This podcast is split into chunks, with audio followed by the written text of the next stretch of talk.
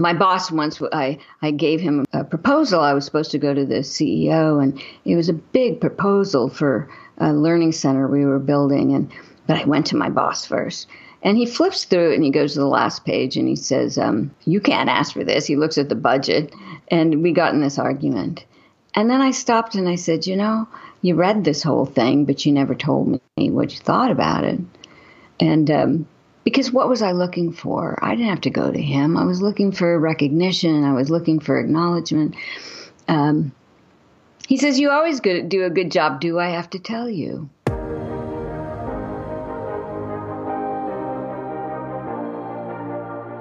You are a driven international professional or manager, have achieved quite a bit already, but are asking yourself from time to time, what do I really want? How do I want to work and live? Then this is your podcast. I am Gina Friedrich, career and life coach for people who want to actively shape their future. Every second Thursday, I release interviews for you with inspiring, successful, as well as renowned international personalities from the world of business, NGO, and sports. They all will share with you what these questions mean to them, how they handled obstacles in their lives, and shaped their journey to where they are today. You are curious and don't want to miss anything? Visit me on gina-friedrich.com or sign up for this podcast right here. And now, let yourself be inspired on your very personal journey towards the future that you wish for. Hey, welcome to episode 8 of the Make It Your Path podcast, and thanks for tuning in again. In today's show, you will get to know Marcia Reynolds. She has just been ranked the top three coaching professional globally. She was the fifth president of the International Coach Federation and held top leading positions in the industry. Today, she's the expert organizations call on to breathe life into their connections, conversations, and cultures. She has trained, spoken at conferences and on the TED Talk stage, and coached leaders in more than 40 countries. Marcia is also a best selling author with a doctorate in organization psychology, and she continues to research transformational leadership to help startups and established Fortune 500 companies prosper in today's chaotic, unpredictable world. Marsha talks us through her personal career story and explains how emotional intelligence helps us taking the right decisions and finding our individual path. We learn how our brain is stopping us from taking risks and how we can outsmart it. I also enjoyed her perspective on how a start into a new industry does not require being perfect, but being vulnerable and being okay with learning on the run. Off we go. Dear Marcia, welcome. Thank you, Gina. I'm glad to join you. Yeah, it's it's quite crazy for me, you being a pioneer in the coaching profession, an expert and huge inspiration. How did it all start? In regards to your own exciting and diverse journey that you went through yourself professionally and personally. Yeah, how did you get around your field of expertise? You know, even though I've I've I worked in a number of industries before I went out on my own, I I worked in healthcare and then I moved to high tech. My focus was always on uh, what is it that uh, really uh, it sparks people to learn and to change. So my uh, second master's degree was in adult learning, and so even my uh, work, all my work and research since then has really been about, uh, you know, what is it that we need to create in the brain so people actually learn and grow. Um, so I ran training departments and helped one company uh, go successfully public and and that was all great, but I, I felt that uh, there was still something more. There was something that I uh, wanted to achieve in in my area of interest and and make a difference. And so when I was leaving my last job is when I read this article on coaching and I said, you know, I like hmm. working with people one on one, not just in training situations. I, I worked with a lot of the executives that way, and so I thought I'll look into this, not knowing it was going to become my life. yeah, and so when I started my business, I thought I was going to do a lot of training and this coaching thing on the side. So, um, it, what was interesting though, it wasn't just that I enjoyed coaching, but it fed into my research. When all the new uh, research came out on the brain and what happens in the brain and you know, and I got into teaching emotional intelligence. But what I was fascinated was it gave us a different perspective on how people learn. And what I've come to know is that coaching is the best technology we have for creating uh, uh, for people to actually make long term behavioral change, to want to uh, shift and grow, where otherwise they may resist it or fear it. So I.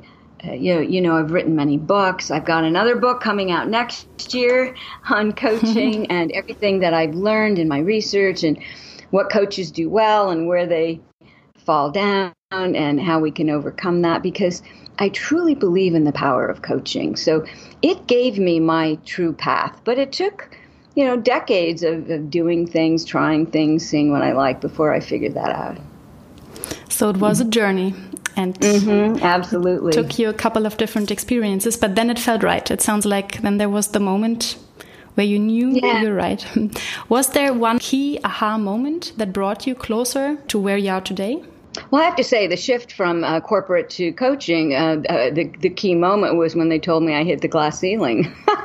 so that uh, my position didn't warrant any more promotions, I got the message. And for me, I always felt like uh, the work I needed to do had to be significant. And in fact, my, my doctoral dissertation is on uh, smart, strong women in the workplace. And and what motivates us is, is about motion, constantly doing new things, and meaning. Whatever it is we do has to feel like it makes a difference. I got to a point where I could no longer feel that. And so, even though I left a lot of unvested stock on the table, um, it wasn't about the money. And it was so interesting how they didn't understand that. Um, it was about, it was time for me to go find that work that really inspired me. Um, and now I'm I'm you know looking at what is it uh, the last 10 years of my career that I really really want to create and leave behind and it has to do with coaching. So I, I think you know that and the day I left, one of the VPs said, um, "Well, who will I talk to once you're gone?" And I and I'm like, "Well, I'll be gone." And he said, um, "But you're going to do this coaching thing?" He says, he says, I'll pay you to talk to you. And I'm like, oh, okay, I guess I'm a coach. so I realized it was real. but that was a key moment too. Thanks for sharing this.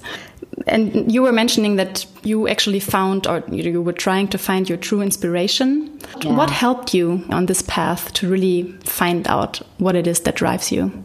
You know, it's interesting. I uh, when I first left my job, I bought this 24 foot camper trailer and um, went uh, all over the West thinking, I'll go on a vision.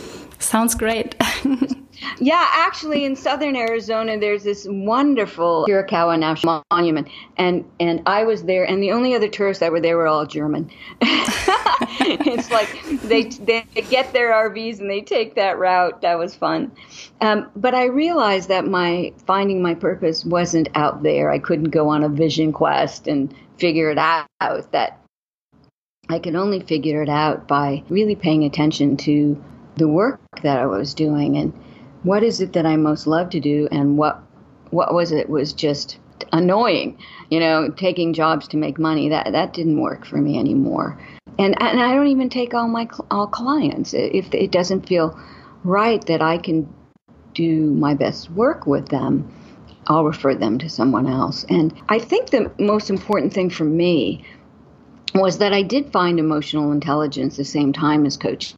So I combined the two, the understanding how the brain works and and how emotions impact our decision making and and I think in coaching the the most important thing we can do is even notice people's emotional shifts because there's so many clues behind that and recognizing that emotions are information and, and they're going to give me the path that I want to be on and the path I don't want to be on. And to be real honest about that and not listen to shoulds and people tell me what to do but to really listen to my internal desires which isn't easy for us to do. It's not mm. easy. Yeah, I was just about to ask you what role emotional intelligence plays in yeah in personal development and in achieving yeah.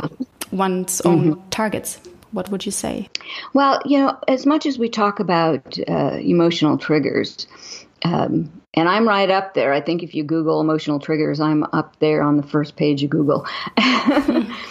we often think of it in terms of mm, what triggers me to say things and do things that I don't like, um, which is good information. Uh, know, helps us uh, be more effective and have a greater impact when we understand our triggers and can choose. But our triggers are also important for us to look at in terms of whatever it is we're protecting that we react it is also something very important to us. And so to accept that as a part of who I am and what I want to do. So, like, for example, um, I have a trigger around control. I like to control things. And I always uh, did well in, in, in corporations. I moved to the top quickly. Uh, I saw what needed to be done. I took charge, got results. Um, but it would show up in the dark side, like in uh, uh, meetings when I felt somebody was trying to take control and and um, wasn't listening to me. Mm-hmm. But it but it was an indication that control is important, and and I'm good at it. So why should I deny it? Um, you know, the whole concept around being a control freak.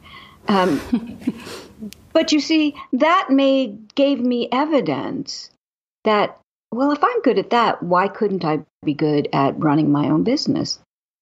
Which I obviously have done and done well. It's a you know worldwide uh, business. I travel frequently, um, uh, so I looked at the light side of my triggers of of my need for attention. I love attention. I love standing on a stage. And so I developed my public speaking and I do a lot of keynote speaking now. So uh, uh, I looked at, you know, what am I uh, really good at, even though it can get in the way at times, and and what part of that do I really love to do?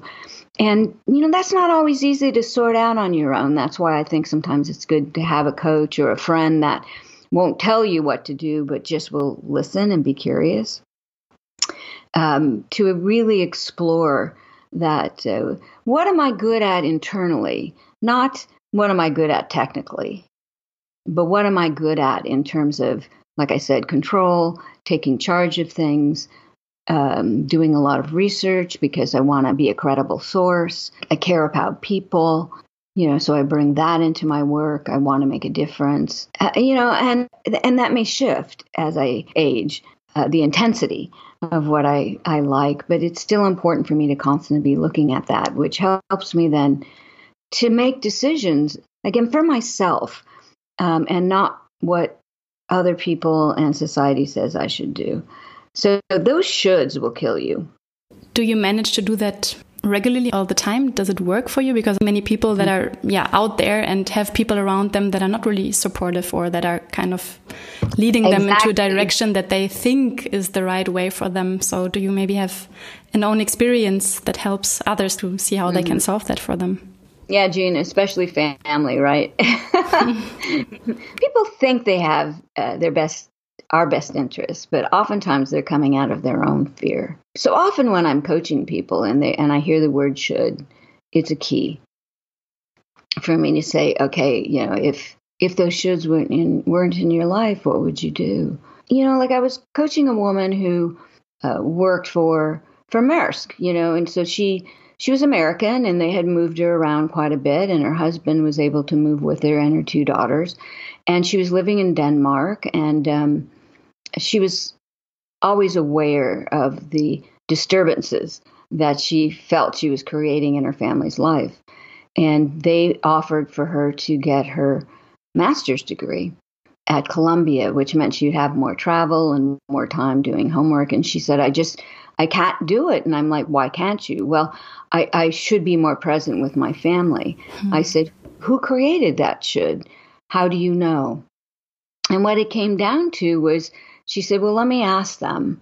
And it turned out her daughters were so supportive, thought it was the coolest thing that she was going to get this degree from Columbia and they wanted to be a part of it. They wanted to do homework with her and and um, you know, a couple years later she sent me a picture of her graduation with her two daughters at her side. And um, uh, and she's you know, they're back in the states now, so they've moved again, but it was a wonderful opportunity for her to explore that her, she the belief that she had around her shoulds wasn't real. So sometimes it's not real, and sometimes it is real, but you have to really look at so, what would be the worst thing that would happen if I did this? Would it destroy these people? Probably not. Hmm. Uh, could you negotiate with them? You know, the biggest one is is is well, if I don't have this job, I won't be able to uh, support my family um, or contribute like I I have, and you know, we never know what's going to happen. And when I left my last job, all these people came to me saying, "How do you have the courage to leave?" And I'm like, "What are you talking about? If it, you know, I want to try this. If it doesn't work, I'll go get a job. you know, I have experience. I have degrees. Somebody will hire me." I just, I just have a huge smile on my face while I'm listening to you. Yeah. I had exactly the same discussions with people about my situation yeah. now. Mm. No, I know, and, and it's like they're coming out of their fear. And fear is foggy until you break it down. Until you say, what's the worst that could happen? How likely will that happen? And what will you do if that happens? Three questions. What's the worst that can happen? How likely will that happen? And what will you do if that happens? And usually people realize that they can take greater risks than they thought. Yeah, it's those questions that usually we cannot ask ourselves, right? No, I mean, that's what I found in my research that, um, you know, we don't coach ourselves well. Um, we block it, uh, our ego does. And so we think we have good reasons when they're only rationalizations. And um, it's an interesting uh, phenomenon.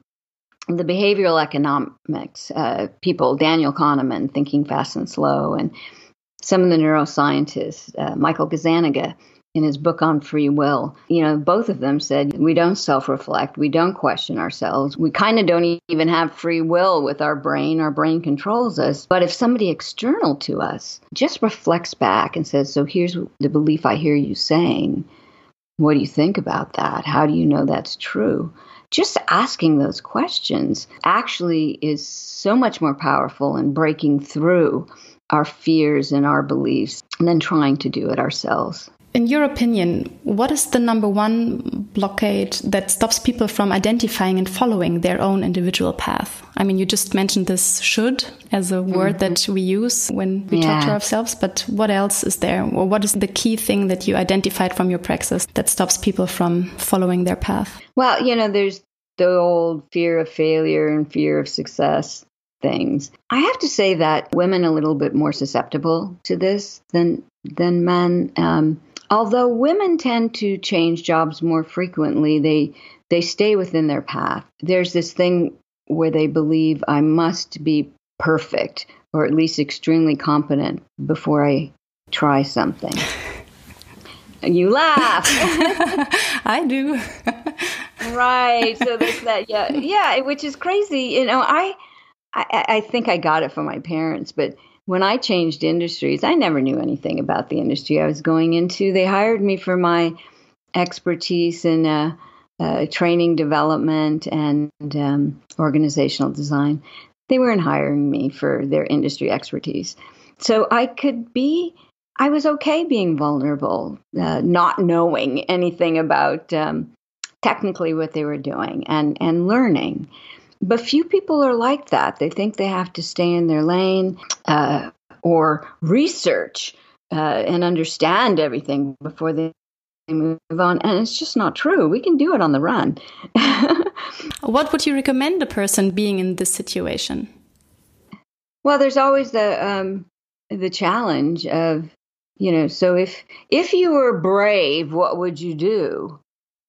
You know. So the taking the leap is it you know again it's the same thing what's the worst that can happen? And, and what will you do? Like i said well i'm going to go start my business. If it doesn't work i'll go get a job. Or i live in my my my travel trailer and run around the country. You know i'll find something else. Um, my first coach said something to me that stuck with me forever. I was asking him how much money and energy I should put into marketing my first book, Outsmart Your Brain. Mm-hmm. Um, and uh, he said, Well, don't put everything into it. This is just one chapter. You're going to be writing many more and doing many more things. And and I didn't see that far into the future. Um, I'm like, really? Oh, well, that's fascinating. And so we do, we have many chapters that we can live through. So why would we think that this is the end of the road? You just mentioned um, outsmart your brain. It's it's one of your books, but it's also like yeah, you offer programs for leaders and um, you teach individuals and also executive mm -hmm. teams on how to better connect and hold mind changing conversations, as you call it, also difficult ones. And you also write about it on the mm -hmm. Psychology Today blog. I'm just mm -hmm. thinking the the way, the not always empowering and appreciative way we communicate with ourselves. Mm -hmm. um, where do you see a valuable link between this and unfolding, yeah, one's own potential towards shaping the own future? Yeah, in outsmart your brain of understanding first and foremost that your brain isn't always your best friend. Your brain's primary purpose is to protect you and keep you safe. Uh, and that's why we rationalize so well and we don't take risks um, because the brain says, no, I'm not going to do that. So we have to override our brain and say, you know, chill out, brain. It's okay. I can try this. And then you have to like trick your brain. At the end of every day, you have to say what went well today, not what didn't go well. You see, we focus on the negative, and then the brain says, Oh, I will protect you. I don't want you to try these things anymore. So if we focus on the positive, we give our brain evidence that I can be successful at this, then the brain will support us. So we really have to keep looking at what are my strengths, um, what is it that I'm doing well, even if there's things that aren't working, but what, what am I doing well? Uh, we have to keep this focus and, and appreciating our work and ourselves. So the brain then shifts to support us as well. Um, and it's the same thing with um, holding difficult conversations, which was my last book, The Discomfort Zone that we have to again look at what is the great value of this conversation what are the greatest strengths i have to achieve it. And when it's over you know you're going to make mistakes but don't focus on that. Focus on what went well this time. What did i do good?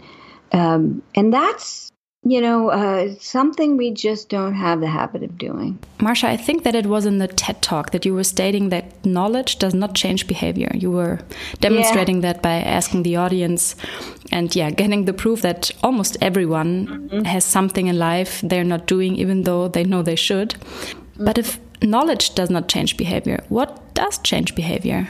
Yeah. I know, isn't that an interesting thing? We think, oh, we read all tell these articles. Us, please tell us. yeah, we read all these articles online, and people tell us, you know, good things to do, and then we don't do it. I mean, you know, even in the medical field, if you tell someone if you don't do this, you'll die, they'll do it for a week, and then they don't do it anymore. so, um, yeah, we all have things we know we should do, but we don't so it's not about giving people knowledge. That's use use of the cognitive brain. It doesn't rewire our brains. Um, we have to move into uh, the middle brain. You know, this is why it's good to have someone else uh, to talk to because we don't do that well on our own. We just stay in the soupy mess of the cognitive brain, and then you know, again, rationalize our choices. So going in in terms of like looking at our future of asking questions that trigger emotions. You know, what is it you most love to do?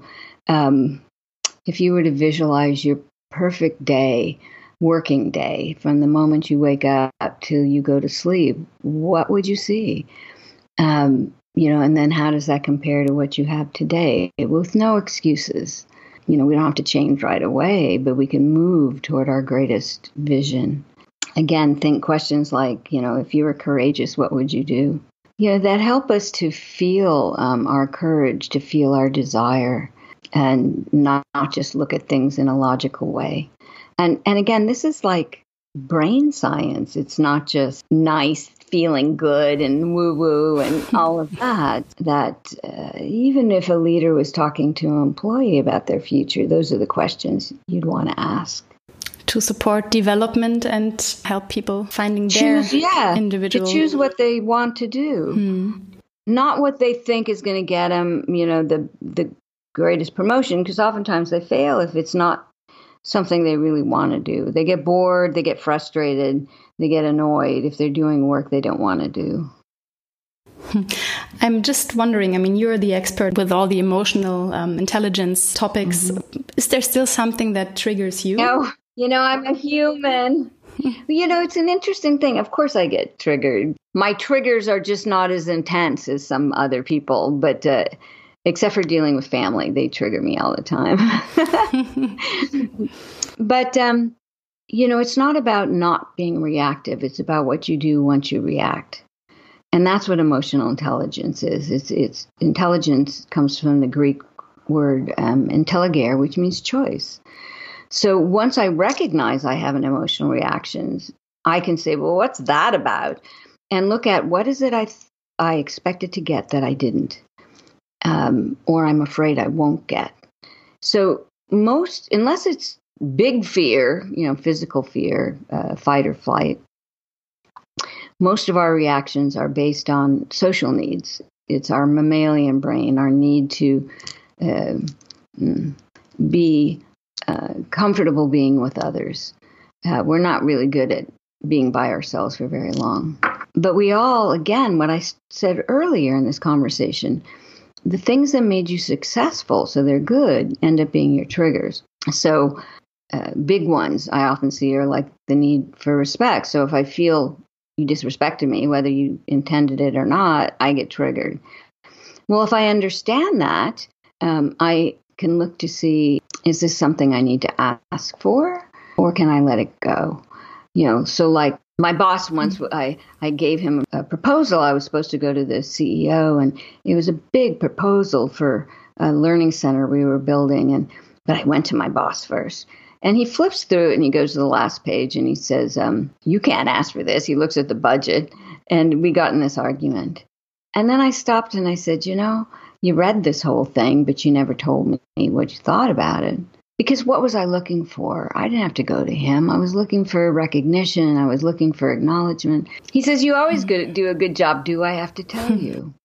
Okay, so there was my chance just to ask for what I needed. Yes, you have to tell me. I need to hear that now and then. And the funny thing, he says to me, Well, you never tell me when I do a good job. so we realized we needed to give each other this. We all need that. We all mm. need hmm. acknowledgement, recognition in some way. And so, uh, of course, it hurts when I do something and, and people don't acknowledge it or they find fault in it. And like even my psychology today posts and when somebody says you know bad comments like oh you're so stupid and you missed this and you didn't know that i have to breathe yeah and say okay that's fine other people liked it um, do i need to explain myself or not so of course we all get triggered because it's a middle brain function and it's based on social needs um, but it, the thing is, is to recognize I'm being triggered mm. and then ask, what do I need to do about it? Yeah, being aware of something that is happening, that is triggering you, and then sitting mm -hmm. in the little mm-hmm. helicopter, looking at the situation and taking a yes. different mm-hmm. perspective and maybe giving it a different meaning by that, or at least being aware. I realized that not only coaching, which I also benefited from a lot, but also mm -hmm. meditation helped me a lot on that. Realizing when certain emotions pop up, it changes a lot. Yeah. Thanks for, for sharing all this. You were mentioning being successful. How do you define success? You know, that's a great question, Gina um, because I think forever we looked at success as as money. But it, it, was interesting. The the founder of the coaching school I went to, a significant moment for me was when he said, you know, financial independence isn't being necessarily wealthy; it's just not having any bills. So if you pay off your debt, you're free to do whatever you want. and I realized that I don't have to like make a ton of money. I just don't have to owe anybody anything. And so I did. I paid off my bills, um, which allows me then to not have that excuse of saying, well, I have to make money. Um, you know, now it's like, yeah, but I need to make money for my retirement here in the US, you know. I don't have a pension. So there is that, but I'm so focused on what I want to do. It's it's okay. It's just it's more a matter of how many more years do I want to work hard, which I love. So probably I will for a long time. So success for me is that it, I I love the work I do and I feel really fulfilled fulfilled that I'm making a difference for people and people appreciate my contribution. But different people define it differently. So, like I told you, I found in my research that for women it was far more important. Although I, I see this changing, that men have this too, that mm-hmm. I have frequent new challenges, so they change jobs more often. I don't want to get bored. I want to do new things. I want to learn. But whatever I choose to do has to make a difference. So it isn't about titles and money. And that's really shifting. It isn't about that anymore. It's about do I enjoy my work? Am I learning and growing? And am I making a difference? and I'm sure you would answer this question with yes. yeah, and I hope that for all of you and the people listening. I think what you were just sharing and all, I mean, the expertise, the insights, the experiences were super valuable. Thanks so much, Marcia, for sharing all this with us. I really appreciate that you took the time and super excited about the new book you mentioned that is coming up. I will, of course, put the, the link to your website and also to the existing books already into the show notes. So everyone who wants to Thank learn you. a bit more about uh, what Marcia shared with us today. Marcia, thanks a lot. I'm wishing you a great uh, vacation. What yeah. is funny is that you're going on vacation vacation to somewhere where it's not that hot. Yeah. That is quite crazy coming from Germany, but I wish you a lot of cold weather. And Thank a lot you. Of fun. You too. I hope to speak to you again soon. I do too. Thank you. Bye, Marcia. Bye. If you enjoyed this episode and don't want to miss out on any of the following inspiring guests, make sure you sign up for this podcast on Apple or Android Podcasts, Spotify, Deezer, or TuneIn. I'm looking forward to next time and hope you'll be here with me again. Bye.